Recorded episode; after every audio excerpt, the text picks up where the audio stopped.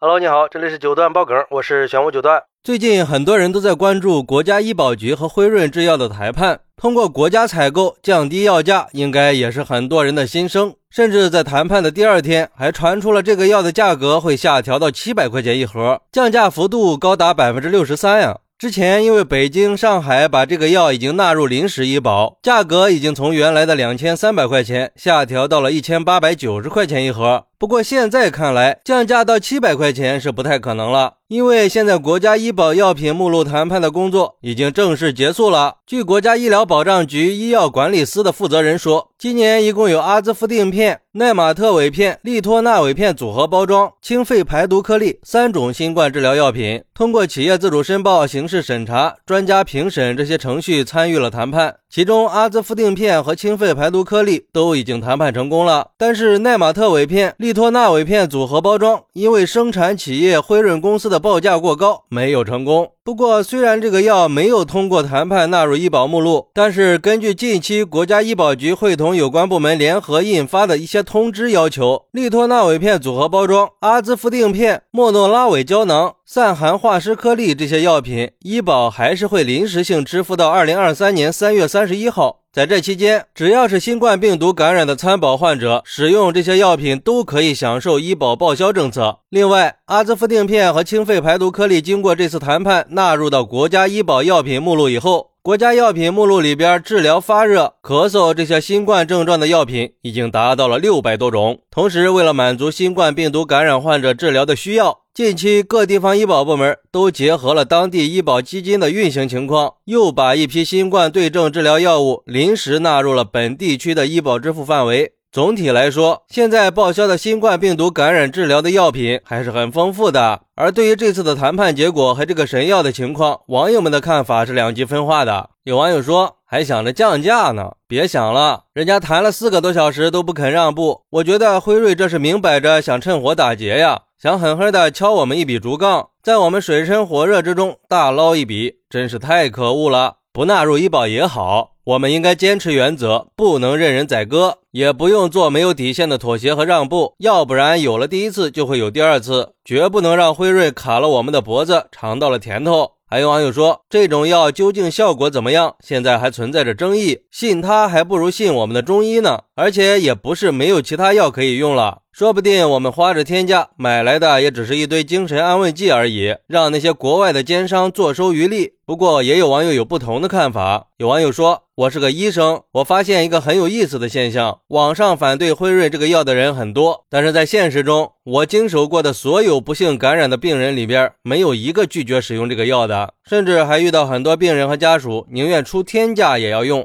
还有一些熟人，前几天还在自己的朋友圈转发这个药是阴谋的文章，自己住进医院以后就问我能不能搞到这个药的。看来很多人在事关自己和家人生死的事情上，一点儿也不糊涂啊。还有网友说：“说实话，辉瑞的这个药确实是好药，效果明显，而且作用快，副作用也不大。辉瑞这个全球数一数二的企业，就从来没有出过差的药，拯救了多少人呀！尤其是一些肿瘤方面的药，很多药厂都是仿制人家的，没有办法，人家光投资在新药研发的资金就上百亿。不能否认，人家这个药确实是优质的医疗资源。”谁用谁受益，尤其是高危的老人，年轻人倒是不建议用。现在的问题不是药的问题，而是能不能搞得到的问题。其实我也发现了一个有意思的事儿，只要是医学方面的人都对这个药没有什么恶意，反而是很多非专业的人士对这个药是大力的反对。我觉得很可能更多的是出于爱国情怀吧。不过，我个人认为，它只要是能救命的药，你管它是辉瑞生产的还是什么瑞生产的，只要能降低感染以后的重症率和死亡率，那都是好药。身体健康问题还是不要被带偏了。就像那个医生网友说的，很多人嘴上骂着辉瑞，家人感染了还是想买到这个药。虽然说可能辉瑞真的很不地道、很恶心，但是关键时候还是先治病吧。等我们有了能力再去收拾他们。